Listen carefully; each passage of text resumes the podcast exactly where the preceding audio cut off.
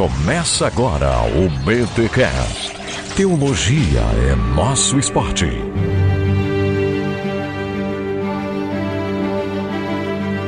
Muito bem, muito bem, muito bem. Começa mais um BT Cash, o número 280. Eu sou o Rodrigo Bibo e hoje vamos falar de Edwards, não mãos de tesoura, mas o mãos de fogo. Ruim, ruim, eu sei que foi ruim. A Carol até riu de pena agora, que Pena. faz- de vergonha, né, Carol? Quem é esse Edwards, né? Quem é? Mas vamos lá, eu sou Carol Bazo e nós precisamos conhecer mais de Jonathan Edwards aqui no Brasil, principalmente. Olha aí, gente, mais um BT Cash aí, ó, terceiro do ano BT Cash, né? Porque você já ouviu os BT Cash Plus que saíram em janeiro. É, meus amigos, não teve folga aqui no Bibotal, que foi janeiro inteirinho com podcast. E agora a gente volta com a série Gigantes e trouxe aqui a Carol, porque ela conhece um pouquinho de Jonathan Edwards e a gente vai falar sobre ele aqui na série Gigantes. Mas antes, os recados paroquiais.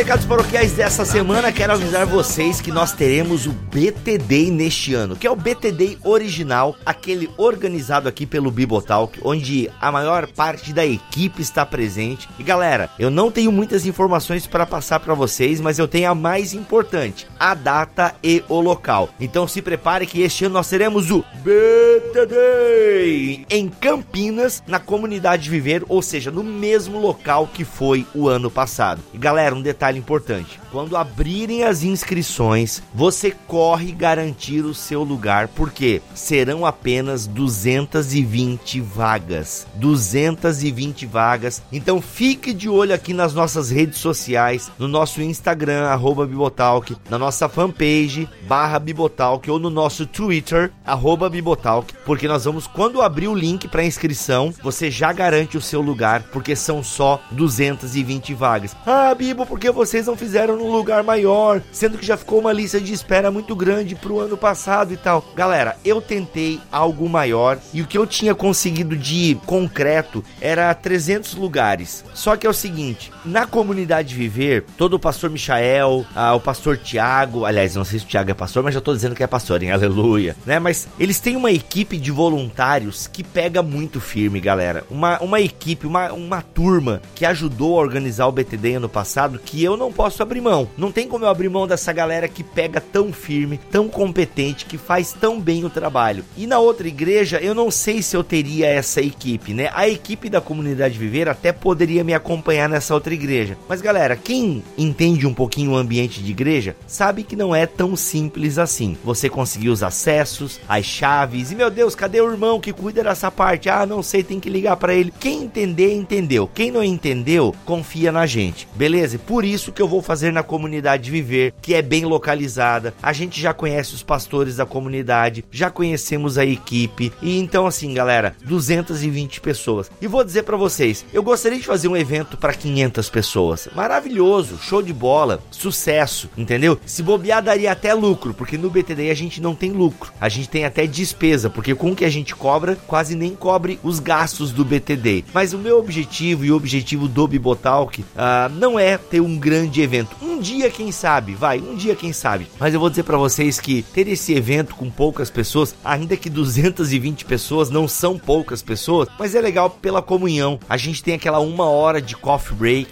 e dá pra gente conversar com uma galera, tá próximo dos nossos ouvintes, da galera que curte a gente, dos mantenedores que nos sustentam. Então eu vou dizer pra vocês, tem até essa parada assim de ser um evento menor, ele é mais bacana por conta da comunhão que ele gera. Um dia, quem sabe, a gente faz uma conferência maior, mas por enquanto a gente vai continuar nesse modelo um pouco mais intimista, um pouco mais caseiro. Então a gente vai fazer novamente o BTD em Campinas, na comunidade Viver, no dia 3 de agosto. Já compre a sua passagem de avião, reserve o seu hotel ou já coloque gasolina no seu carro, porque nós vamos ter o BTD, se o senhor quiser e assim permitir, nós faremos o BTD no dia 3 de agosto de 2019. E repito, Quando abrir as inscrições, garanta a sua vaga, beleza? Garanta a sua vaga. Nós vamos usar um sisteminha agora para fazer né, as inscrições. Então, assim, gente, show de bola. Vai ser massa, vai ser legal. Em breve eu anuncio as atrações para vocês, tá bom? Mas vai ser um dia muito legal, como foi o BT Day do ano passado. Beleza, gente? Tá para acontecer esse ano ainda um BT Day em Porto Alegre. Eu não tenho a data definida ainda. Vai acontecer provavelmente um BT Day em Londrina, como aconteceu no ano passado. Então, assim, é isso. Muito legal. Bibo, como é que eu faço para ter um BT Day na minha igreja? Bem, se você é pastor de uma igreja ou líder nessa igreja, você pode mandar um e-mail para podcast@bibotalk.com que a gente te passa os detalhes. Beleza, gente? Vamos então para mais este episódio do BTcast, o seu podcast semanal de teologia. Lembrando que nesta semana também saiu o BTcast da BC2 falando sobre o ser humano, sobre Ficou um episódio cabeção com Guilherme de Carvalho e toda a turma ali da ABC2. Então, acompanhe o BTcast ABC2 que já está disponível no seu feed, tá bom? E atenção mantenedores, atenção mantenedores que nessa semana a gente terá também o BTcast M. Eu, Cacau Marques e Rogerinho falando sobre oração. Gente, de boa, ficou um episódio maravilhoso. Então você que é mantenedor, se prepare aí que você vai receber um e-mail. Aliás, se você já quer se adiantar, pô, mas eu não tenho recebido os e-mails e tal. Se você não receber o e-mail com o BTcast M daqui a cinco dias, você mande um e-mail para mantenedores@bibotalk bibotalk.com. Mantenedores@bibotalk.com. Tá bom, gente? Um forte abraço. Vamos aí para este episódio maravilhoso com Jonathan Edwards e a Carol Bazo mandando super bem.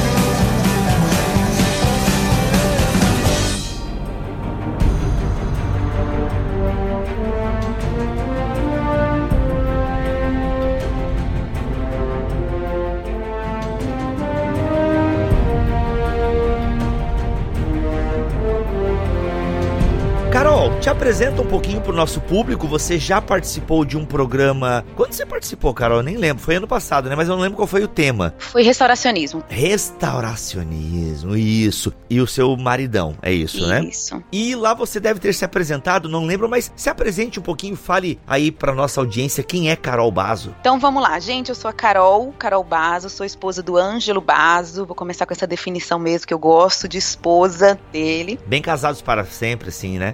Bem casados pra sempre. da outra vez ele falou a mesma coisa. Aí, ó, pô, eu tô repetido nas piadas, eu já fui melhor, hein? Ficando velha, hein? É isso. Eu sou de Recife. Hoje a gente mora aqui no interior de São Paulo. Nós temos uma igreja aqui, Igreja Cristã Convergência. A gente tem escola bíblica, tem sala de oração. Eu sou professora de história da igreja. Sou formada em jornalismo, mas atualmente faço mestrado em teologia histórica no Andrew Jumper. É uma área que eu tô me dedicando à área de história da igreja. Muito bom. E a gente se alegra com isso, né? Termos aí alguém que manja de história da igreja. Inclusive a série Concílios vai voltar também com a Carol. Gente, enfim, muita coisa boa acontecendo. Carol, quando é que tu se esbarrou com o Jonathan Edwards? E só pra eu entender, porque eu confesso, Jonathan Edwards pra mim se resume ao sermão dele, o mais famoso. Pecadores nas mãos de um Deus irado, né? E não, e, de- e um detalhe assim que eu não tenho vergonha de dizer, eu sou um cara honesto e puro. Não, puro eu não sou, mas eu sou, eu sou transparente. É, e eu nunca li, eu só sei disso. Que a galera, ele pregava e a galera se agarrava com medo do Isso. inferno. É só o que eu sei de Jonathan Edwards, só. E como é, então eu não, né, tô aqui pra aprender. E quando, e quando tu se interessou por Jonathan Edwards, quando é que ele apareceu na tua história? Bibo, é, eu sempre estudei história da igreja sozinha. Eu não tenho nenhuma formação em história propriamente dito, mas todo jornalista é meio que historiador também. Então eu sempre estudei bastante, li, mas eu também não conhecia muito Jonathan Edwards. Eu só fui me apaixonar por ele quando eu entrei um pouquinho na história do cristianismo nos Estados Unidos, na América. Eu achei super interessante, assim, faroeste, aquela coisa assim, século XVII, século XVIII lá com ele. Mas eu me apaixonei mesmo depois de uma matéria que eu fiz no mestrado lá no Andrew Jumper. Eu preciso até. é, eu também sou igual você, eu sou bem sincera, não sou especialista em Edwards, mas lá no mestrado, principalmente com o meu querido professor Eber Carlos de Campos Júnior, eu apaixonei pelo Edwards, pela obra dele. E até hoje, até hoje, e fez muito sentido pra minha vida prática hoje, pra nossa vida de igreja aqui na cidade que a gente mora, tudo que o Ângelo trabalha em termos de ministério e eu trabalho junto com ele. Então, assim, foi, sabe assim, aquela sensação, era isso que eu precisava ouvir. Então, aí eu apaixonei e pretendo aprofundar cada vez mais, né? Me especializar em Edwards. Então, gente, a pauta que a Carol colocou aqui, que assim, o Jonathan Edwards, ele foi o cara, né? Só pelos, ó, tem um, dois, três, quatro, cinco, seis, sete, pelo menos itens que a Carol colocou aqui. Um cristão comum do século XVIII, filósofo, teólogo, pregador, pastor local, teólogo do avivamento, missionário e missiólogo. Ou seja, o cara tem mais título que o Tony Stark. Né?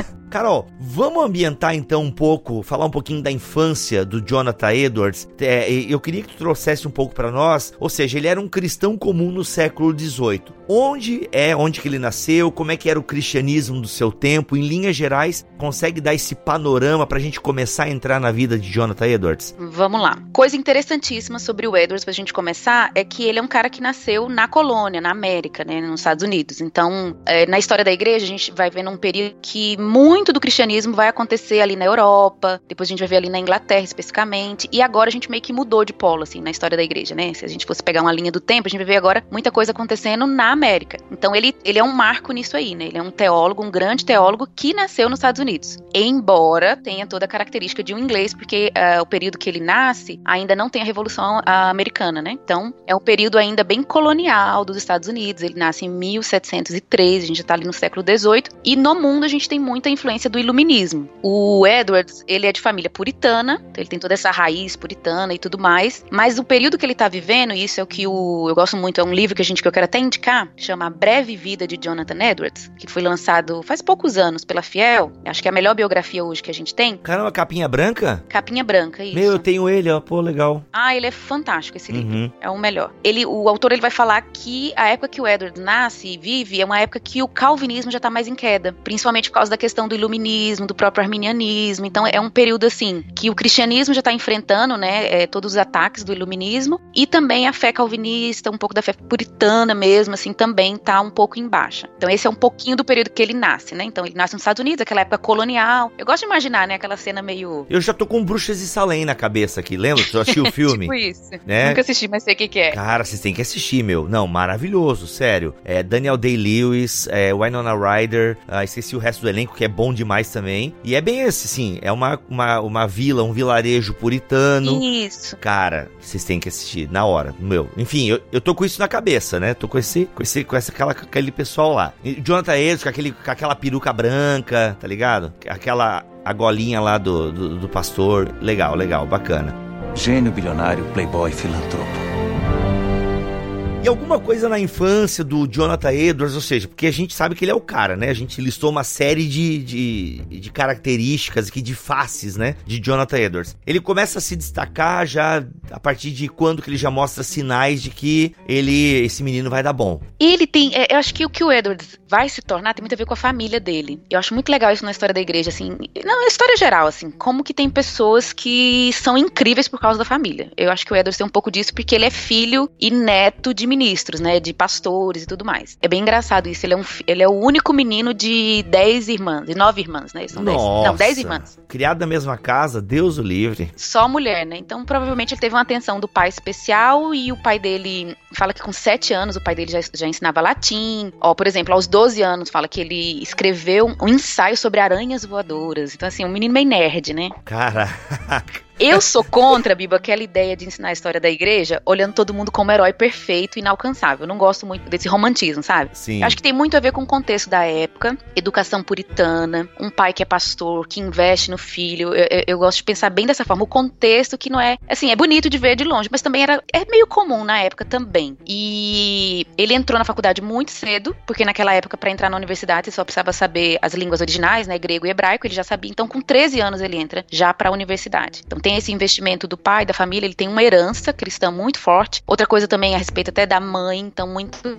gosto por literatura, essa questão de arte. O Edward, desde, a gente vai ver isso até na pregação dele, ele gosta muito da natureza. E tem muito a ver com a época também, né? A gente tá ainda numa colônia que não tem super cidades, né? Tem muito campo, vamos dizer assim, muita natureza. Então ele é um cara muito voltado para isso também. E a gente vai ver depois isso aí na pregação dele. Então tem esse background familiar aí legal. Você coloca aqui que ele teve uma experiência religiosa na infância. Isso, ele conta isso em um dos uns registros dele, ele conta que, eu até botei um trecho aí, porque ele fala sobre um novo senso, é um, até um termo que ele usa muito, que ele experimentou um novo senso das coisas. Eu coloquei isso aí, Bibo, até pra gente ver, porque por mais que quando a gente conta a história desses caras, tipo Edwards ou John Wesley, a gente fala como era linda a infância deles cristã, não significa que eles eram convertidos, né? Eles mesmos falam que teve um momento que eles converteram, né? O pessoal tem biografia do Wesley que fala assim: nossa, o Wesley acordou, bebezinho, já respirou Jesus. É. A primeira palavra dele foi Jesus.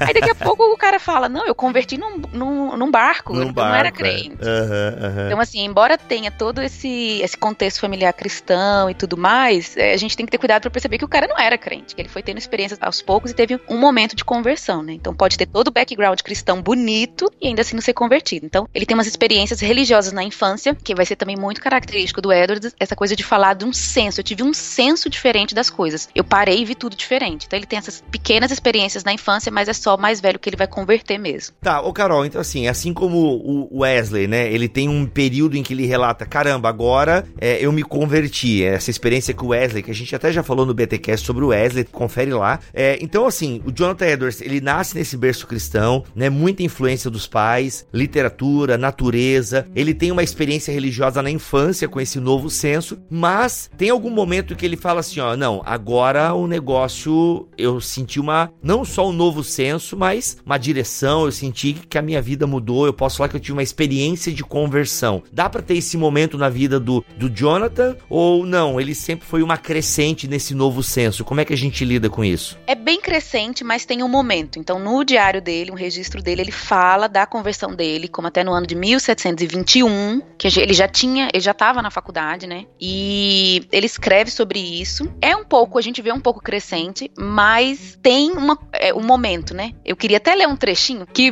expressa bastante dele. O primeiro momento que eu me lembro daquele tipo de deleite interior em Deus e nas coisas divinas, e desde então tenho experimentado isso, foi na leitura daquelas palavras de 1 Timóteo 1,17. Assim ao Rei eterno, imortal, invisível, Deus único, honra e glória pelos séculos dos séculos. Amém. Na medida em que eu li as palavras, veio em minha alma, como se estivesse derramado por toda ela, um senso da glória do ser divino, um novo senso, muito diferente de qualquer coisa que eu tenha experimentado antes. Nunca outras palavras da Bíblia pareceram iguais a estas palavras. Eu pensei comigo mesmo, quão excelente aquele ser era e quão feliz eu deveria ser se eu pudesse desfrutar daquele Deus e ser levado para Deus no céu e ser de fato envolvido por ele. Isso que o Edward está falando é muito parecido. Cê- te lembra alguma pessoa isso aí? Um pregador atual? Não, me lembro, eu só tava com a música na cabeça. Ao Rei Eterno e Imortal. Enfim, mas qual que é o pregador? Deixa eu ver, John Piper? John Piper, isso mesmo, Ó. é onde eu queria chegar. John Olha Piper aí. bebeu muito do Jonathan Edwards, inclusive ele é o cara que popularizou o Edwards nos Estados Unidos e no Brasil. Então, o Lloyd Jones e ele, os dois são os responsáveis, assim, atualmente por trazer de volta. Então, tudo que a gente curte no John Piper, ele mesmo fala isso, é muito Edwards. Então, vale a pena a gente visitar a fonte, nessa coisa do desfrutar, né, do interior, do ser divino, o senso e tudo mais. Aqui a gente já vê desde a conversão dele. Então, ele tem essa data aí da conversão, quando muda mesmo, né, apesar dele já ser um cristão de família. Essa experiência que ele relata tem algum contexto? Foi num culto na universidade? A gente tem pouquíssima, tem pouquíssima coisa assim sobre a conversão dele, porque uma característica do Edwards é que ele é muito discreto. Então a gente fala que ele é o cara, mas talvez se a gente dissesse isso pra ele, ele iria odiar, porque ele é muito, é muito diferente, por exemplo, do George Whitfield e do John Wesley. Ele, ele tem uma personalidade muito mais sisuda, quieta, assim, sabe? Muito mais discreto. Então, até pra alguém na história escrever e publicar a sua própria conversão, né? Ele, ele é mais discreto. A gente sabe pouca coisa. Gênio bilionário, playboy, filantropo. Nesse período aí do Jonathan Edwards, quais eram os outros nomes que estavam despontando no cristianismo mundial? Quem é que tava aí na. Eu vou usar a palavra bem crista da onda, mas assim, tipo, quem foi as referências de Jonathan Edwards? Quem que ele ouvia falar? O George Whitfield é da mesma época que ele, né? Eles até se encontram. O George Whitfield prega lá na igreja dele, tem um contato. O Edwards começa a pregar é, na rua, tem essa experiência de pregador itinerante por causa da influência do, do George Whitfield também. Então tem uma, eles têm, eles têm um relacionamento. O George Whitfield visita ele né, em casa. É bem interessante porque ele era solteiro, Whitfield, né? E aí ele conhece a esposa do Edwards e ora, Senhor, manda uma dessa pra mim também. Eita! Caraca. Ele, ele olha, ele olha o exemplo de família, mulher e tudo, ele é um, é um modelo pra ele de oração. Ah, que legal, que legal. Então tem isso aí. Uhum. Ou seja, então a experiência de conversão. E ali tu colocaste a questão da universidade. Ele já estava na universidade, então, nesse período da conversão. E aí, provavelmente, a partir desse, de- dessa experiência, vem então o quê? Vem o ministério. Isso. Ele sai da universidade e ele é convidado pra trabalhar, pra pregar numa igreja em Nova York. Ele vai, mas aí o ponto principal da vida dele, que é bem marcante na vida do Edwards, é que ele é convidado pelo avô a ir pra cidade de Northampton, que é lá que vai acontecer os avivamentos. Então todo o cenário do Edwards acontece lá nessa cidade. Então ele vai pra igreja do avô. O avô dele já é um cara conhecido. Então assim, se a gente tentar imaginar o Edwards assim hoje em dia, tipo assim, ele é filho de gente um pouquinho famosinha já, sabe? Já gente conhecida no meio. O avô dele tem um legado grande. Aí ele vai pra ajudar o avô que já tá velho, depois o avô morre, ele fica como pastor auxiliar, depois ele assume a igreja mesmo lá em Northampton. Ah, legal. Então isso faz toda uma diferença, né? O cara meio que já tinha. É, como você falou, né? A família do cara já faz. é, já deu um berço pra ele. E é muito legal. Eu, assim, eu sei que ter um berço privilegiado não é garantia de que o cara vai ser boa pessoa. A gente sabe disso. Mas é muito legal quando dá certo, né? Quando realmente os pais investem e, a criança responde a isso. Tá, então a gente já pode ir pra essa questão do ministério dele, porque assim, ele era um professor, e aí você fala também a palavra avivamento. Às vezes na nossa cabeça é difícil nós conciliarmos um professor de teologia. Ele era professor de teologia ou era professor de outra matéria? Porque também não, não quer dizer, né? Ele vai ser um teólogo, tá? Então, assim, ele produz teologia. Então, o Edwards tem muitas obras produzidas em áreas diferentes. Tá? Então, a gente tem a obra dele que é mais filosófica, tem a obra dele que é mais, vamos dizer, teologia histórica. Ele produz. Ele não vai chegar a ensinar na faculdade muito tempo, vai ser pouquíssimo período isso aí. Então, por isso a gente tá falando de várias faces do Edwards, né? Ele foi um cristão normal que converteu, ele foi um teólogo, ele foi um filósofo, ele vai ser um grande pregador e escritor também, e avivalista ou teólogo do avivamento, né? E teólogo do avivamento, né? Pra mim, o Edwards é um cara mais legal pra gente estudar teologia do avivamento, que a gente precisa muito no Brasil, que a gente tem muito pouco isso, né? Olha só, verdade. E vai ter, gente, calma, já estou em conversa com a Carol. Afeições religiosas virá em algum momento aqui ah, no BT Cash. Fica ainda nesse semestre, tá bom? Aguarde e confie. Dentro dessas várias faces, tem uma face dele que é muito interessante, que é o Edwards, pastor de igreja local. É, porque antes do avivamento, então, ele teve então essa. que ele foi lá trabalhar com o avô, depois que o avô morre, ele assume e ele vira um pastor de igreja local pregando todo domingo no mesmo lugar. Isso, aquela, aquela vida de pastor mesmo, clássico pastor, bem interessante sobre o perfil dele, é que o Edwards não é aquele pastor que a gente fala hoje em dia, tipo, que chama todo mundo de queridão, abraça o tempo todo. Não, ele é um cara mais reservado, fala que ele era o cara de escritório. O Edwards é um cara muito, muito, muito é, estudioso. Tem até, eu- depois a gente pode deixar o link, tem um site que é o Centro de Estudos Jonathan Edwards, que é, é o maior de todos, que tem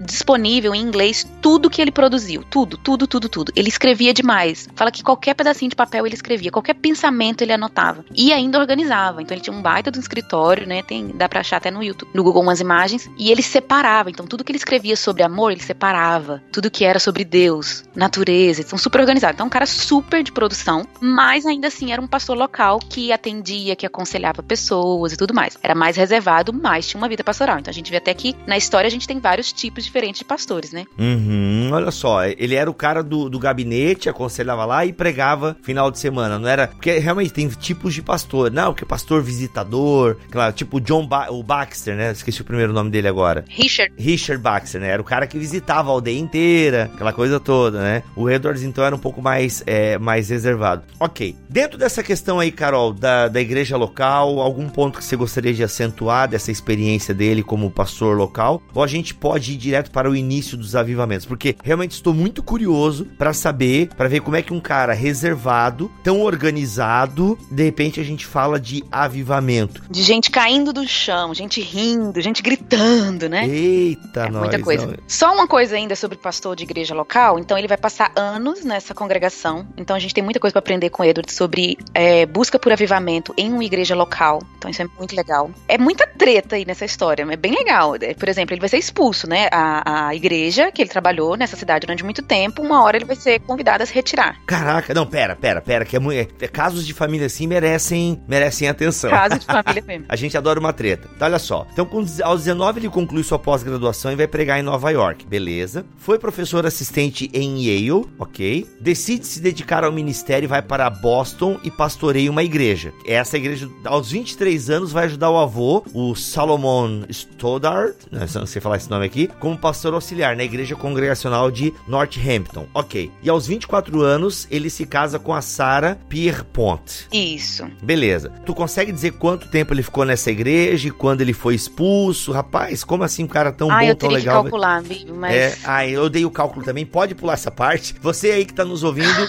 faça o cálculo, tá? Gênio bilionário, playboy, filantropo.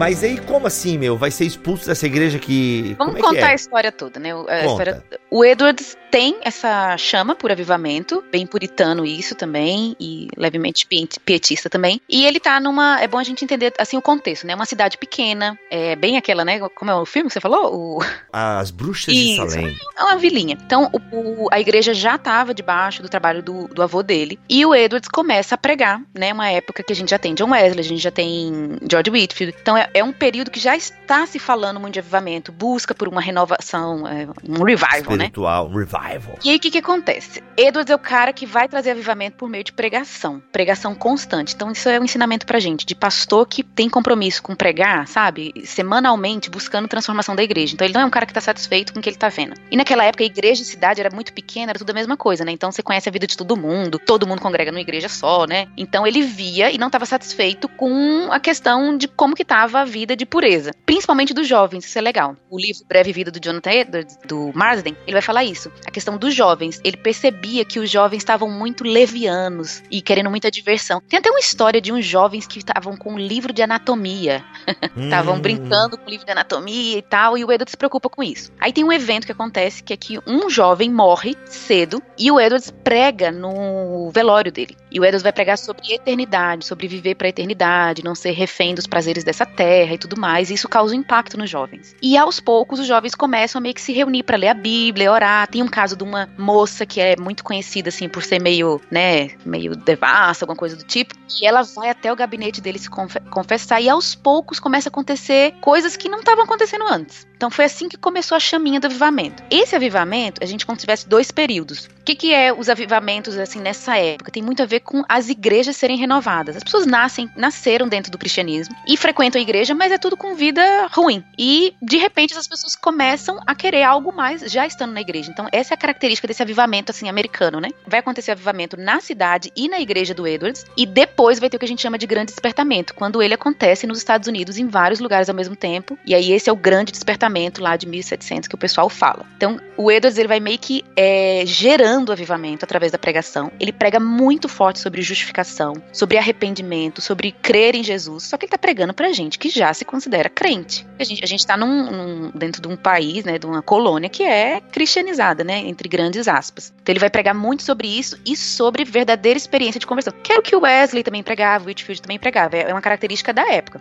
E essa questão da experiência real com Jesus, assim, de conhecer a beleza, o prazer em Deus, aquilo que a gente falou que o John Piper prega muito, que vem do Edwards. Você sentir o prazer em Deus, de ser realmente uma relação real, não ser algo só, vamos dizer assim, de cristão nominal. É, isso é uma herança bem pietista, bem. ah, qual é o contexto dele? Puritana. Puritano, muito, Uhum. muito puritano. E aí, o que que acontece? A cidade começa a mudar. O Edwards mesmo vai falar, tem os relatos dele, inclusive ele vai escrever um livro, que esse livro vai ser um pontapé histórico, que é a surpreendente, a, a narrativa surpreendente da obra de Deus. É um, é um título imenso, que naquela época, é, título de livro dava uma página inteira, né? Surpreendente, o relato da surpreendente obra de Deus na cidade de Northampton, onde Deus salvava as almas, umas coisas assim. Nossa. Ele escreve esse livro contando o relato do que está acontecendo na cidade. E é interessantíssimo a gente ver o que estava acontecendo. Ele fala que doenças quase desapareceram por um tempo. As pessoas de todas as idades queriam mais de Deus. Pessoas que estavam lá que nunca tinham convertido passaram a converter. Fala de negros também, nascendo de novo. E falam de reuniões diferentes, né? Então, em resposta às pregações, tem até um trechinho aqui que eu selecionei que ele fala o seguinte: pessoas choravam frequentemente pelo estado de sua alma, desfaleciam e eram até tomadas de êxtases. Algumas reuniões de grupos menores nos lares se tornaram grandemente intensas. Alguns clamavam em alta voz, desmaiavam e outros eram tomados por fortes reações físicas. Em algumas reuniões da noite, pessoas ficavam tão abatidas fisicamente que tinham que passar a noite ali. Então, assim, é uma coisa muito diferente que está acontecendo na cidade, né? É nesse período aí que tem aquele famoso sermão, provavelmente? Isso, é nesse período. Esse sermão vai ser em outra igreja que o Edwards vai pregar. É até uma coisa interessante sobre ele. Esse sermão é incrível. Assim, Pecadores de um Deus Irado, para mim, quando eu li, eu, eu, tive uma experiência, assim, junto. Ele prega, fala que ele não conseguiu terminar de pregar, porque, assim, o sermão era para ser negativo e depois aliviar, né? Tipo, falar o quanto o homem é mau e depois falar da misericórdia de Deus. E ele não conseguiu terminar a pregação, que as pessoas ficavam chorando e gritando para serem salvas, né? Aí só no outro dia que ele consegue voltar e terminar a pregação. Aí,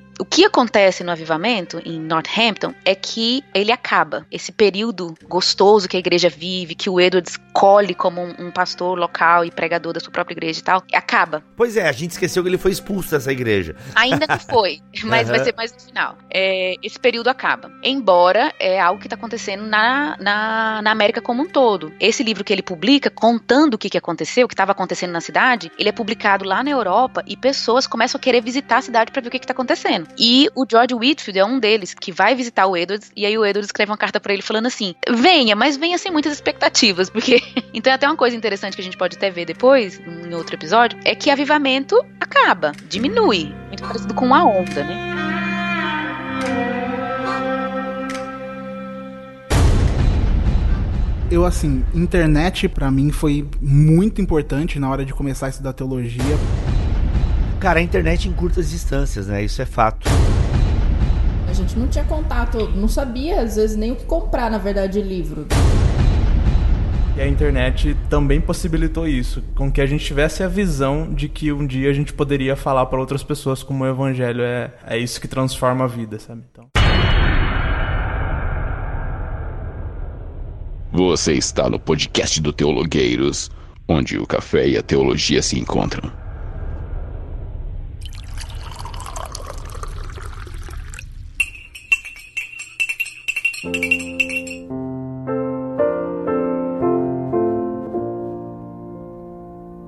Carol, deixa eu te interromper, porque olha só, é, quando a gente fala em avivamento, e talvez as pessoas até estejam pensando nisso agora. A gente, não, porque o avivamento eram as pessoas tendo fome e sede da palavra e confessando os seus pecados. Geralmente as pessoas definem avivamento dessa maneira, essas características. Não, as pessoas lendo a Bíblia e confessando os seus pecados. Mas ali eu vi que você colocou a palavra êxtase, né? E, e tipo, acontecia algumas coisas que hoje em dia a gente taxa de, não, isso é a loucura dos pentecostais. É, não fui eu que coloquei, não, foi o Edwards. Sim, sim, sim. É, não, justamente. Ele mesmo falou isso. É, e até tem uma, uma, uma, experiência que envolve a mulher dele, que pode que gera algumas interpretações e tal. Só clarifica para nós aí. Quando ele fala então desse avivamento, ele tá colocando ali algumas experiências que vão além, né, do, do, do amor pela palavra e da confissão dos pecados, que já é uma coisa muito boa. Isso. Não é a primeira vez que está acontecendo na história da igreja. Antes disso, a gente já tem algumas coisas assim, vamos dizer assim, pessoas com experiências físicas no corpo corpo. O caso da esposa do Edwards é muito legal, porque ele conta essa narrativa dele. Ele não cita o nome dela, mas todo mundo sabe que é ela. Ele fala assim: conheci uma, conheci uma mulher que teve experiência assim, assim, assim. O Lloyd Jones é quem conta essa história também. Ele foi a pessoa que popularizou. Fala de uma experiência que ela teve no quarto, ela teve em casa. Então, assim, não foi nem na igreja, nem numa reunião, assim, né? Foi em casa. Que ela sentiu, até no corpo, né? Um elevo espiritual. O Lloyd Jones fala até que ela levitou traduz como levitou. Aí é bem polêmico sei se ela levitou ou não. Eu prefiro ficar com a interpretação de que ela é, foi afetada no corpo e foi quase que lançada de um lugar para outro, no quarto mesmo. Levitar, levitar, eu acho. Pra gente não imaginar aquela mulher reta subindo, né?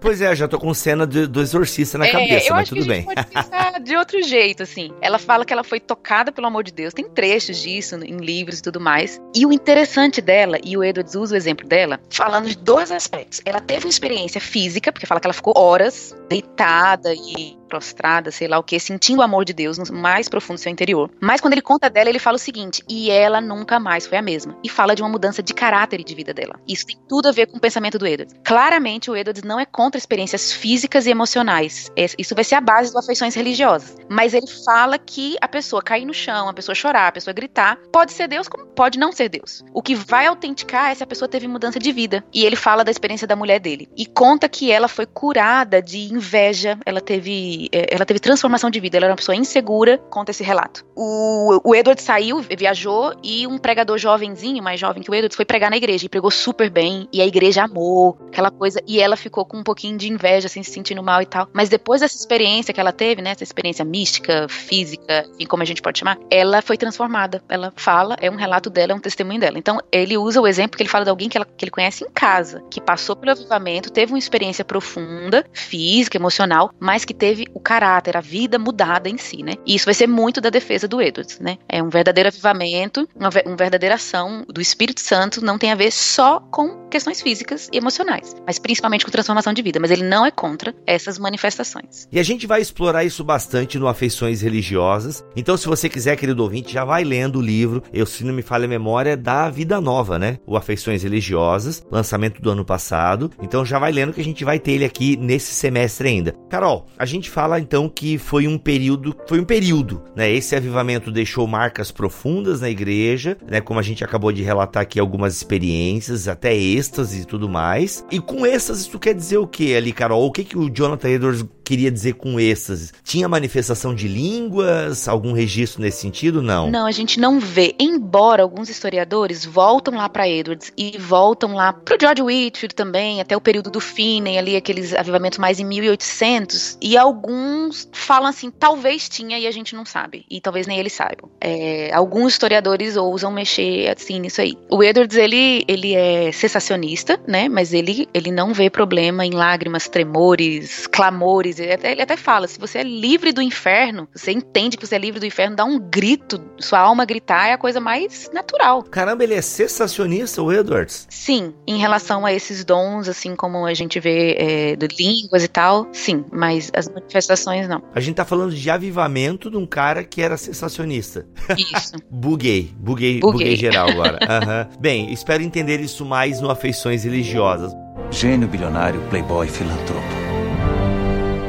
Vamos voltar aqui para a história, já que nesse episódio é um pouquinho sobre a vida e a obra, tá bom? Carol, parou. E aí o que que aconteceu? O que que aconteceu para depois, né, todo esse fogo, essas mudanças? Vamos lá. Coisa interessantíssima. O que que eu adoro esse assunto do Edward, porque tem tudo a ver com a gente. Olha só, o que que estava acontecendo na igreja nessa época? Então a gente vai ter romper de despertamentos de avivamentos, uma coisa que é bem típico dessa época que vai surgir agora, vai ser pregadores itinerantes. A gente vê com John Wesley, né? Você vê a estátua do John Wesley lá no museu dele, é ele em cima de um cavalo. Como que você tem um pregador em cima de um cavalo, né? nem no púlpito. Por quê? Porque o cara tava pregando na rua. O Whitfield é a mesma coisa. Então, antes você não tinha muita coisa dos caras viajando, pregando e tal. A gente vai ver isso agora. Pregadores de rua. E olha que interessante. Então, você tem pregador de rua, itinerante pregando por tudo quanto é canto. E a mensagem deles é: vocês precisam converter. Tem um monte de gente que se diz cristão, mas não é convertido. Precisa do Espírito Santo, precisa de mais de Deus, precisa converter uma experiência real. Porque foi o que o próprio Wesley viveu, né? Ele era crente, mas era nominal. E aí, o que, que começa a acontecer? Avivamento não é, é lindo, nem tudo flores. Então, o que, que acontecia? Por exemplo, muita gente ouvia a pregação do Whitfield e saía por aí aplicando a pregação e começou a ter uma grande confusão nas igrejas do tipo assim, um membro chegava e dizia, o David Briner faz isso, ele reitor da universidade é tão convertido quanto uma cadeira. Então, muita gente começou a ter confusão e briga, porque esse pessoal que está experimentando avivamento está se achando melhor do que a galera que é fria. Então, começa a ter uma divisão, começa a ter uma divisão muito forte, por quê? Então, tudo que a gente vê hoje, assim, já aconteceu na história, né? O Edwards ficou muito bravo porque muita gente que tinha passado pelo avivamento, tinha experimentado um romper é, pessoal e tudo mais, estava brigando com os que eram mais frios. Então, esse é um, é um, problema que a gente vai ter no avivamento. Tem vários problemas que são citados, como, por exemplo, uma mulher que foi incendiada por uma pregação e saiu de casa a cavalo para pregar o evangelho e deixou o marido em casa com filhos. Naquela época, imagina. Caraca! É, e o Edwards ele foi convidado até para julgar essa situação e tal. Então, o Edwards vai entrar muito como alguém que pastoreia o avivamento. Ele não é contra o avivamento, mas ele vai pastorear no sentido: olha, tem excessos. Tem excesso que a gente precisa cuidar. Quem viveu o avivamento de verdade, quem experimentou uma verdadeira obra do Espírito, não pode ser orgulhoso. Então você que é o cara que recebeu de mais, mais de Deus, agora tá julgando os outros, tá fazendo divisão. Então começou a ter muita confusão, né? Que a gente vai chamar até dos velhas luzes e novas luzes. Velhas luzes é a galera mais, mais racional, racionalista, que era contra o avivamento, contra os excessos, e os novas luzes eram que eram a favor. E o Edwards é a favor, mas de uma forma super madura. E aí ele Tem muita coisa pra ensinar pra gente nisso aí. Tá, e aí, continua. Vai, vai- fica à vontade, vai continuando a história aí. Ah, uma coisa muito interessante que a gente precisa falar sobre avivamento é que diminuiu o avivamento, né? é, diminuiu assim a onda, vamos dizer assim. Mas o Edwards nunca parou de trabalhar pra fazer voltar, né? Então assim a questão da pregação era muito forte. Ele, ele nunca cessou de pregar. O Edwards sempre ficava procurando no jornal pra ver se tinha despontado avivamento em outra cidade. Ele tentava pesquisar isso sempre. E uma história bem interessante que é da mesma época que ele é do George Whitfield. Fala que o George Whitfield era muito famoso. Quando ele ia pregar na cidade, todo mundo ia ver. A cidade inteira parava pra assistir ele. Mas ele tinha uma equipe que publicava os sermões dele em papel e distribuía na cidade antes. Então as pessoas liam e por causa disso iam ouvir ele. Então muitos dos avivamentos de rua, esses despertamentos com pregadores avivalistas, é bem interessante que a gente tinha um trabalho de marketing por detrás e Deus usou isso, é bem legal. A mesma coisa com o Jonathan Edwards. O livro que ele publicou dizendo o que aconteceu na cidade dele foi o que foi usado para inflamar várias cidades para ter avivamento também. Então essa questão da história, do registro, dos livros, assim, é, é incrível na história da igreja como meio que a coisa vai incendiando, né, de avivamento. Tá, e aí então ele continuou lutando pelo avivamento. Quando tu fala assim que deu uma esfriada, ah, o que exatamente tu tá querendo dizer? O que que é essa esfriada? A galera não teve mais os esses, a galera não procurou de parar de confessar pecado. Isso. O Edwards fala, a cidade voltou ao normal, as pessoas voltaram a, a- a caminhos tortuosos, né? Teve uma diminuição. Apesar da- de colheitas de almas e tudo, que são pequenas, né? Porque a gente tá falando de cidade pequena. Mas depois a gente vai ter o grande despertamento, que vai ser várias cidades ao mesmo tempo, vai ter uma, um up, né? Isso dura um ano na igreja dele. um ano na igreja dele, e esses despertamentos estão ligados diretamente ao escrito do Edwards, a ele se locomover para pregar ou não? São coisas que o Espírito Santo vai fazendo independente do Edwards em várias localidades. As duas coisas, Bibo. Tem, a gente tem o, o George Whitfield, a gente tem o Edwards pregando em outros lugares também, mas é, é tudo junto. E, e, e ação do Espírito de forma geral mesmo, assim, né? Independente. A gente não tem uma pessoa liderando, trazendo o fogo do avivamento, né? Gênio bilionário, playboy, filantropo. Bibo, eu queria voltar na pregação Pecadores nas Mãos de um Deus Irado, que ela é muito famosa, pra gente falar um pouquinho do Jonathan Edwards como pregador, porque Boa. Tem até uma publicação, eu até um livro que eu também vou, vou- indicar, do Gerald McDermott, que vocês fizeram até um podcast dele falando sobre Israel, né? O cara é fera, especialista em Edwards. E tem até um, um artigo dele, que o nome da pregação é Pecadores nas Mãos de um, de um Deus Irado. Ele fala Teologia nas Mãos de um Artista Literário. Por quê? Ó. Porque o Edwards é o cara de pregação. Eu, particularmente, gosto demais. Ele não era um pregador como George Whitfield, por exemplo. Que o, o Whitfield era muito mais aquele pregadorzão, assim, de rua, de envolver, de gritar, de pular, fazer uma cena, enfim. Uma coisa meio Marco Feliciano. Péssimo exemplo, né? Corta aí, Marco. não, agora deixa, mas é, não tem nada a ver, gente. Mas o Edwards já é muito mais quieto pregando. Tem gente até que fala que o Pecadores nas Mãos de um Deus Irado ele praticamente leu. A gente não tem muita certeza disso. Então, é, ele era muito mais quietinho. Mas ele prega incrivelmente. E se for pra ler, é incrível. Ele tem o dom de trazer exemplo, figura de linguagem. Tipo assim, qualquer pregação dele viraria um vídeo e um filme assim numa boa, porque é cheio de imagem. E tem um livro da CPAD que tem essa, as pregações do Edwards, até pra colocar o link aí, dá pra gente ler. Eu queria incentivar todo mundo a ler essa pregação, Pecadores nas Mãos de um Deus Irado. É carregado de imagem. Ele te leva. Tipo assim, ele tem algo que ele quer falar, mas ele te leva a experimentar. Então é aquela pregação que ele fala: Nós somos como vermes na mão de Deus. A gente pode escorregar entre os dedos de Deus. Ó. O que eu já li do Edwards, eu tenho uma sensação. O objetivo dele é te esmagar na pregação. Ele te faz sentir mal. E depois ele joga o evangelho. E é uma experiência muito boa. Então, quando eu li o Pecadores nas Mãos de Deus Irado uma vez só, eu me senti assim, prensada. Porque a gente vê como que a gente é pequeno. Como que a gente não é nada. E por mais que seja uma pregação extremamente negativa, conhecida por ser negativa, eu achei ela muito positiva. Porque o tempo todo o Edwards está falando sobre a mão misericordiosa de Deus. Porque se ele tirar essa mão, a gente cai no inferno qualquer hora. Mas existe uma mão protetora. Então tem um lado super negativo e super positivo. Do evangelho, né? Muito negativo e positivo. Então ele é um cara, assim, fenomenal em termos de pregação. Ele pregava e falava pra criança. Tem uma hora no Pecadores que ele vai falar: E vocês, crianças, não estão livres disso. Vocês também são maus, não sei o quê. Então, assim, ele, ele alcança todo o público. É um baita de um teólogo, um baita de um filósofo, é, enfim, pastor, mas ele alcança todos os públicos através da pregação. Então ele é um exemplo pra gente. É, essa questão ali, por exemplo, essa descrição que você deu, o cara é, a pregação do cara é quase um romance, né?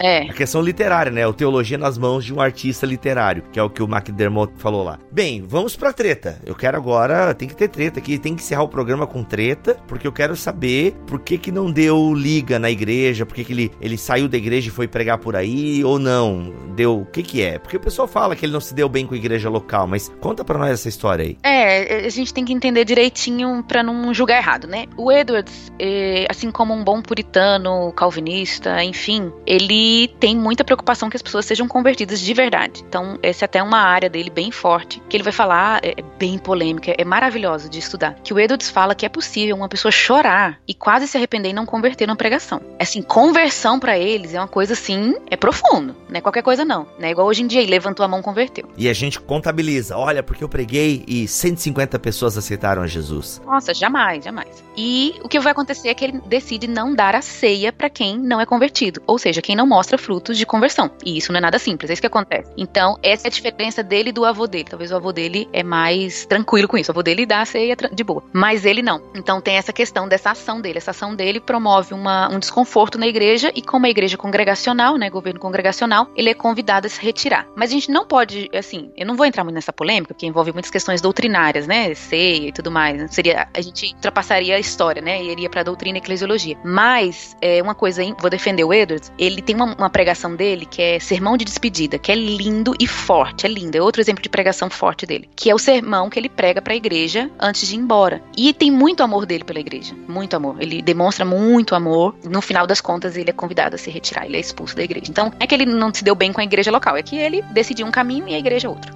Gênio bilionário, playboy, filantropo.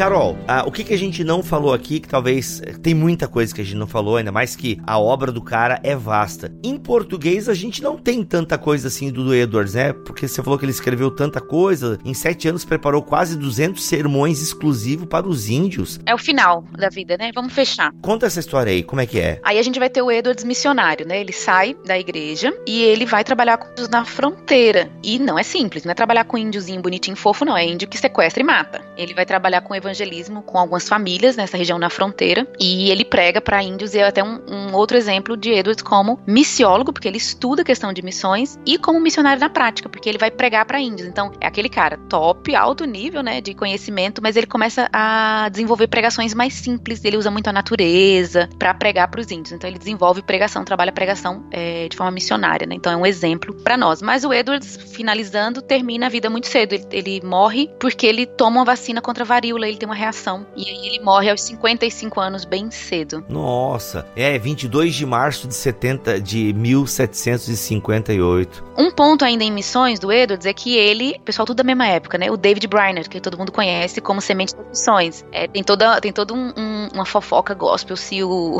o David Briner teve ou não um romance com a filha do Edwards. Eita, olha aí, Fuxico gospel já desde aqueles tempos. Acho que os missionários todos conhecem esse romance, é um romance de missionários, né? Porque basicamente o Edwards trabalhava na faculdade, tudo, o, o conheceu ele, e é interessante porque o diário de David Briner é publicado pelo Edwards. E um dos motivos por que Edwards decidiu pegar o diário dele e publicar é porque ele queria mostrar o exemplo de alguém que passou por um avivamento e teve uma verdadeira obra do Espírito na vida. Porque o, o, o David Briner é muito. A gente ver o amor dele, a compaixão dele pelos perdidos, né? Pelos índios, pelos pagãos e tal, ele usa. Aí o, o David fica doente, né? Tem pneumonia e ele vai pra casa do mentor dele, né? E como a Sarah Edwards sempre está grávida e ocupada, coloca a filha pra cuidar, que é a Jerusa. E aí rola uma grande amizade, que a gente não tem muita certeza.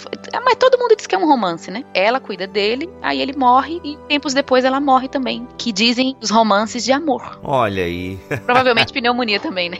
Nessa universidade que ele foi convidado para ser presidente, né? O reitor, presidente e reitor da Universidade de Princeton. E ele morre um mês depois, certo? Ou seja, ele sempre então deu aula na universidade e em paralelo fazia também essa missão lá na fronteira com os índios. Isso. Ele já era um cara renomado, né? Assim, de publicação de livros e tudo. Já era um cara grande. E ainda assim tinha essa preocupação missiólogo e tal, missiológica, na Isso. verdade. Ele é o cara. É o Tony Stark, né? Faz tudo. Canivete É suíço. o Tony Stark. Olha aí, muito bom. E morreu então no dia 22 de março de 1758, depois de tomar vacina contra a varíola. Pô, que sacanagem? É um exemplo pra nós, né? Com certeza. É, o tanto que o nome dessa série é Gigantes, justamente porque quando a gente quando a gente sobe no ombro de gigantes, a gente enxerga mais longe. Ou seja, aqui na, na- no teu rascunho, pauta, né, na tua pauta, Carol, tu colocou que ele escreveu mais de 100 mil páginas. Muita coisa de assuntos variados. E no Brasil, só há duas obras completas publicadas e a maioria são trechos. Eita, isso aqui não mudou ainda? Será que vai mudar em 2019, Carol? Eu acho que tá mudando. Só a gente ter afeições religiosas já, já é alguma coisa. Mas assim, olha, uma coisa bem interessante, igual eu falei lá no começo. Tem disponível em inglês tudo dele. Tudo, tudo, tudo, tudo. Num, nesse link que eu coloquei aí embaixo, edwardsyale.edu, tudo disponível dele. Tem um centro de estudos grandes aqui no Brasil, tem um centro de estudo Jonathan Edwards, que é do que é o Weber que, que lidera, né? Que é ligado a esse aí. Então a gente tem. Mas é bem. Jonathan Edwards é, é bem recente no mundo, assim. Teve um, um período que redescobriram, mas não era um. E é um clássico, né? Gênio bilionário, playboy, filantropo. Carol, indica pra nós aí algumas obras pra gente estar tá aprofundando, né? Tem o Afeições Religiosas, que já é que você deveria ler para estar bem afinado quando a gente for fazer o podcast. E, no caso, estou falando pro ouvinte, né? A Carol já leu de trás para frente. E algum outro livro que você recomendaria pra galera estar tá aprofundando um pouco mais. Tem aquela a biografia que você falou, Isso, né? Isso, A Breve Vida, de Jonathan Edwards. George Marsden, da Fiel. Muito bom. Ele também é, é de alguns anos pra cá. É muito bom. Outro livro da cultura cristã, Fascinados pela Glória de Deus, O Legado de Edwards, que é do Piper. É muito bom. É, é a história contada, mas, né, pensada. Outro livro, agora, porque uma coisa é obra primária, né? A gente lê o Edwards, outra coisa a gente lê obra secundária, alguém falando dele. Obra primária, fantástico, a caridade e seus frutos. Oh, verdade. E é a pregação de Edward sobre 1 Coríntios 13. É assim maravilhoso. Ele vai te deixar mal e é bom que te deixa mal. Eita, eu tenho eu tenho ele no Kindle, eu comprei numa promoção da Fiel, mas não li ainda. Nem vou ler depois dessa agora que ele me deixa mal. Mas é bom, é aquele mal que a gente precisa, sabe? Sei, Espero que vocês sei, aquele, aquela chacoalhada de Deus, né? É aquela coisa assim, ele aumenta o nível. O negócio do Edward assim, ele aumenta o nível do que é, que é ser cristão. É porque assim, a gente até já falou sobre avivamento no BTcast Plus, Carol. É, lendo o livro do Keller, né? Igreja Centrada, ele comenta um pouco sobre o evangelho e o avivamento. Mas eu ainda quero produzir um, pod, um podcast só sobre avivamento. Eu acho que o Afeições Religiosas vai somar bastante, mas a gente realmente tem visto uma questão muito emotiva, né? Do levanta a mão, do chora com baba, e a gente não tá vendo os efeitos desse avivamento, né? Ou que o Keller vai dizer os efeitos do evangelho. E a gente precisa, então, quem sabe, ler o Jonathan Edwards, alguém que era avivado, né? Como nós pentecostais gostamos de, de falar, ah, esse cara aí é avivado. Ué, mas a gente precisa botar uns critérios aí para dizer o que, que é avivado ou não. E eu acho que o Edwards, então, nos ajuda, né? Isso. O livro do, da CPAD, que traz os sermões dele, é muito bom. É Pecadores nas Mãos de um Deus Irado e outros sermões de Jonathan Edwards, muito bom. Pra gente conhecer ele em si, né? Entrar em contato com a obra dele, especialmente. Tem o 12 Sinais da Verdadeira Espiritualidade, né? O Deus Invisível do Gerald McDermott. Esse livro é interessantíssimo. Esse livro vai ser pro próximo podcast. Esse livro, é, o McDermott, ele teve uma pregação aqui no Brasil, que vai se tornar esse livro, que basicamente é o Afeições Religiosas, re, recom- é comentado, né? Reescrito. Só que de uma maneira mais atual. Então, algumas pessoas têm uma certa dificuldade com ler Afeições Religiosas, pelo o estilo de escrita, profundidade e tal. Mas esse aí, ele é super atual, assim, ele traz exemplos pros dias de hoje, fantástico. Eu uso bastante ele. Ó, que legal. Então aí, ó, afeições religiosas, depois dá uma emendada no 12 Sinais da Verdadeira Espiritualidade, ambos de vida nova. Se quiser ali um, um panorama da vida dele, ah, tem a biografia da Fiel e por aí vai. Gente, eu vou botar uma lista aqui, a Carol indicou outros livros e eu vou colocar essa lista aqui na descrição deste podcast. Carol, a sua palavra final então, aí nessa pequena biografia, nessa pequena pincelada que demos na vida e obra de Jonathan Edwards. Pra concluir, eu acho que o Edward, essa breve vida dele, de 55 anos, tem muito a ensinar a gente de que em pouco tempo Deus pode usar muito nossa vida. Eu sempre gosto de olhar a história da igreja, não assim, evidenciando o heroísmo da pessoa, né? Mas o que Deus fez através da vida dele, deles, desses homens. O Edwards era um cara normal. Eu sempre olho assim, falando, gente, que homem normal, simples, normal, sem muita firula, sem nada, mas eu acho que a dedicação dele, a entrega, permitiu ser tudo que ele foi, esse Tony Stark, né, que a gente tá falando. Ele tem várias faces. E tem até um ponto que a gente não falou, tem até um outro livro, não botei, vou botar, As Firmes Resoluções de Jonathan Edwards, né? Quando ele era jovem, ele fez uma lista de resoluções. Era comum na época, todo mundo fazia, tipo, virada de ano, fazer resoluções para o ano que vem, né? Todo mundo fazia. E todo mundo usa as resoluções dele, porque embora todo mundo fizesse, a dele era de muita devoção. Então ele simplesmente era alguém que amava Deus e queria ter uma vida real de amor por Deus. E aí a gente tem todo esse legado aí de todas essas áreas dele. E a gente precisa ainda muito conhecer Edwards aqui no Brasil, a gente conhece muito pouco.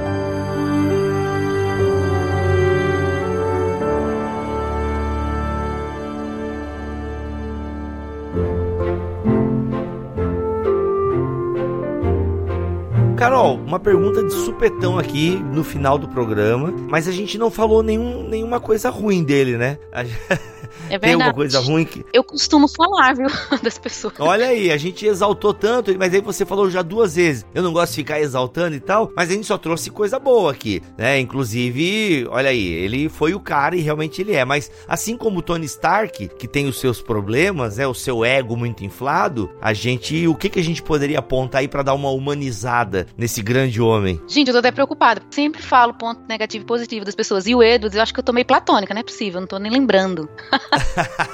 Mas peraí, vai chegar. É, não, ou a gente começa afeições religiosas dizendo o seguinte, ó, vamos falar de um homem que Deus usou para produzir um avivamento fantástico, porém, esse homem peidava.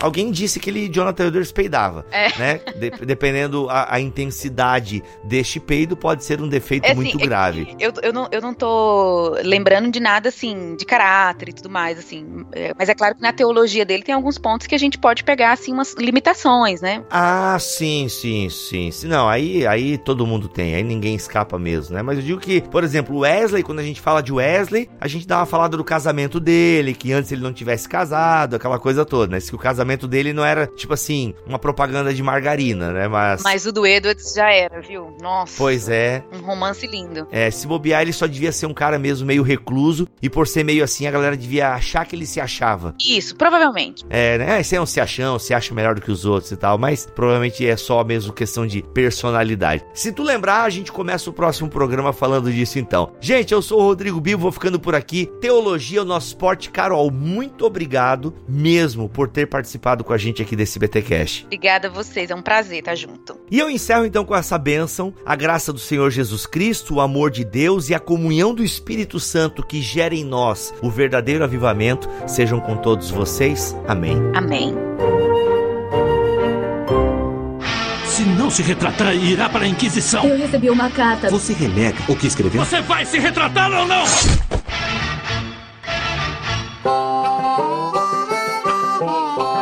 Fala, crente! Começa mais um Concílios e Guilhotinas aqui no BTcast. Olha só, vamos rapidão aqui na leitura dos e-mails porque o tempo está curto, mas não queremos deixar de prestigiar os nossos queridos, amados e louváveis ouvintes, porque aqui é a hora de você brilhar.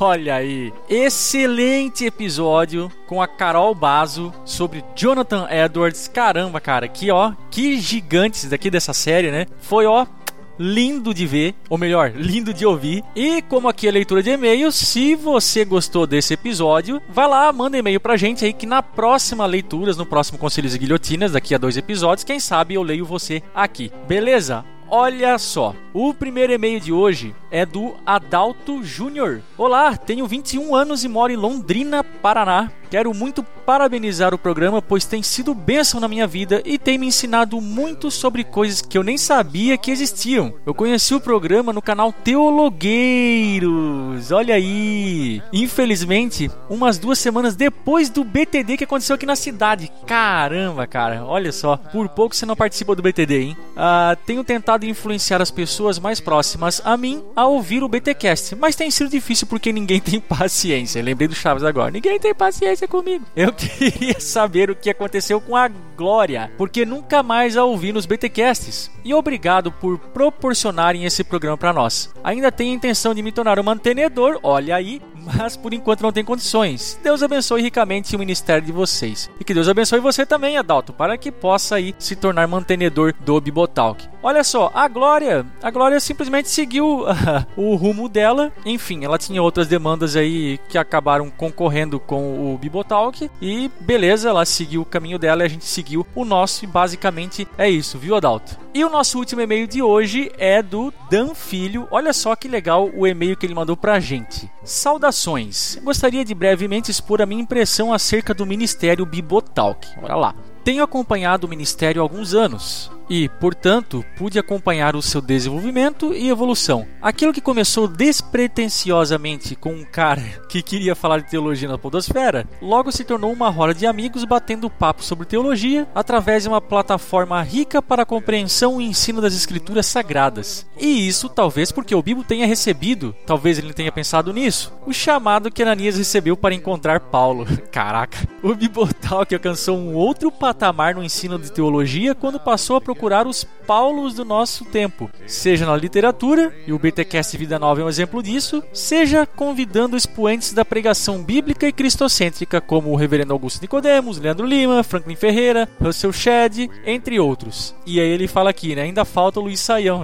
Já, olha, a gente já tentou, Dan, mas uma hora a gente consegue. Ah, certa vez um amigo irmão da minha igreja, que é a primeira igreja batista lá de Caicó, me perguntou o que será da boa teologia no Brasil se o Senhor tardar e gigantes como Saião, Nicodemos, Hernandes Dias Lopes e outros partirem para estar com o Senhor. Então lhe respondi que o Senhor tem levantado alguns, não poucos, jovens que podem, como numa corrida de bastão, levar adiante esse encargo de expor a Bíblia com maestria e piedade. E só para citar alguns, gostaria de pontuar aqui o Igor Miguel, Vitor Fontana, Marcelo Berti, Tiago Titilo, Melhoranza, entre outros. Olha, caraca, olha a responsabilidade, velho.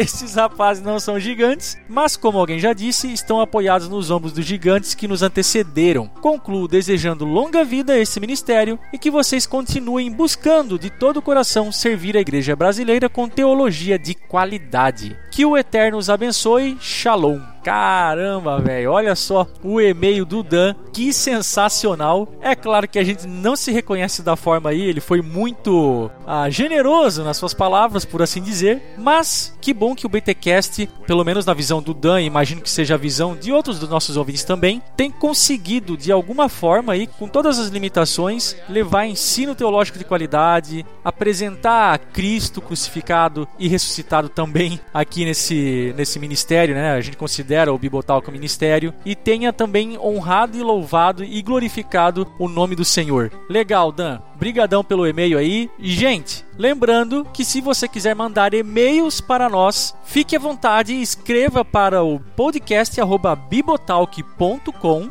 e sempre lembrando que você não precisa ficar só em palavras, ou pelo menos palavras escritas. Olha só o que o Vanderlei lá do outro lado do mundo mandou pra gente no seu efeito BTcast japonês. Efeito BTcast. Paz galera do BTcast, aqui é o Vanderlei, Japão, moro na província de Guma e eu cheguei até vocês através de um comentário de um vídeo do Leandro Lima. Um vídeo que ele estava no Vejam Só debatendo um, um assunto sobre o, o problema do mal a origem do mal e alguém comentou sobre alguma coisa BTcast, eu não lembro qual era o número, mas eu vim aqui no Spotify e achei, ouvi, achei demais, a cabeça ficou até inchada de tanto ouvir sobre milênio, as posições acerca do milênio e acabei procurando mais coisas para ouvir e sinceramente essa série que vocês estão fazendo do, do Plus aí, sobre o livro do Tim Keller, Igreja Centrada, tá muito boa, realmente Tô gostando demais, eu espero que vocês consigam até aprofundar mais em vez de adiantar o assunto, tentar pincelar mais, não, aprofundar ainda mais. Acho que quem tem esse. Acho que o povo de Deus está precisando muito de, de ouvir assim essas palavras com mais aprofundamento, saber mais a fundo, cavar mais, tirar detalhes. Eu acho que é, é uma tendência do, do pessoal que está descobrindo a fé reformada, que está descobrindo o amor pelas escrituras, o solo à escritura. Eu vou terminar em um minuto e meio. Que Deus abençoe vocês. Fiquem todos na paz do Senhor Jesus.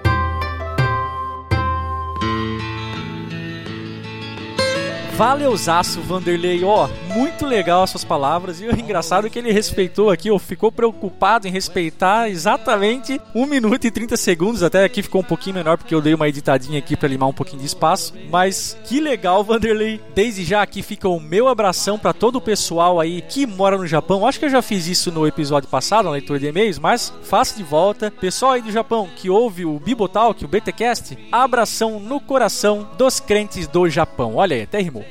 Você ficou curioso e quer fazer que nem o Vanderlei? É muito simples. Grava aí um áudio de no máximo 1 minuto e 30 segundos. Você pode usar o dispositivo de sua preferência. Normalmente o pessoal está usando aí os seus smartphones, que já vem aí com o aplicativo de gravação padrão, beleza? E lembrando que faça isso num ambiente que esteja minimamente silencioso, sem muito ruído no fundo, tudo mais, para sair uma gravação bem legalzinha. E você conta aí o que você quiser, abre o seu coração, fala pra gente aquilo que esse ministério Bibotalk e todo o conteúdo que a gente tem proporcionado aí tem feito na sua vida, beleza? Aí, por fim, você pega o arquivo que foi gerado, lembrando novamente, no máximo 1 minuto e 30 segundos, e manda pra gente no mesmo e-mail, o podcast@bibotalk.com. O Bibotalk também está nas redes sociais: Facebook, Twitter, Telegram, Instagram você pode nos achar por lá e ficar por dentro de todas as atualizações aqui desse ministério. Se você puder nos seguir em todas elas, faz bem. A gente sempre está colocando coisas novas por lá, né? A gente está divulgando os episódios que vem saindo e tudo mais. Fora que você pode interagir conosco por lá, tá bom? Os links para todas elas estarão aqui na postagem desse BTcast. E por fim, não esqueça que também estamos no YouTube www.youtube.com/bibotalkvlog. O Bibo tem postado aí normalmente uns dois vídeos por semana, então tem bastante conteúdo lá também, crente, para você usufruir e não só para você usufruir, mas para você compartilhar com o seu próximo. Faça o bem, faça o bem. Mande esse conteúdo que não foi feito para ficar parado, mande para frente, tá bom? A gente depende de você exclusivamente para que esse ministério cresça e mais pessoas possam se beneficiar de tudo aquilo que a gente tem produzido aqui, tá bom, crente?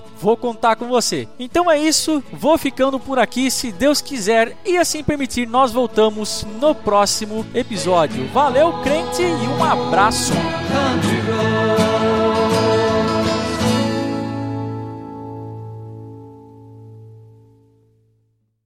Este podcast foi editado por Mac Bibotalk Produções.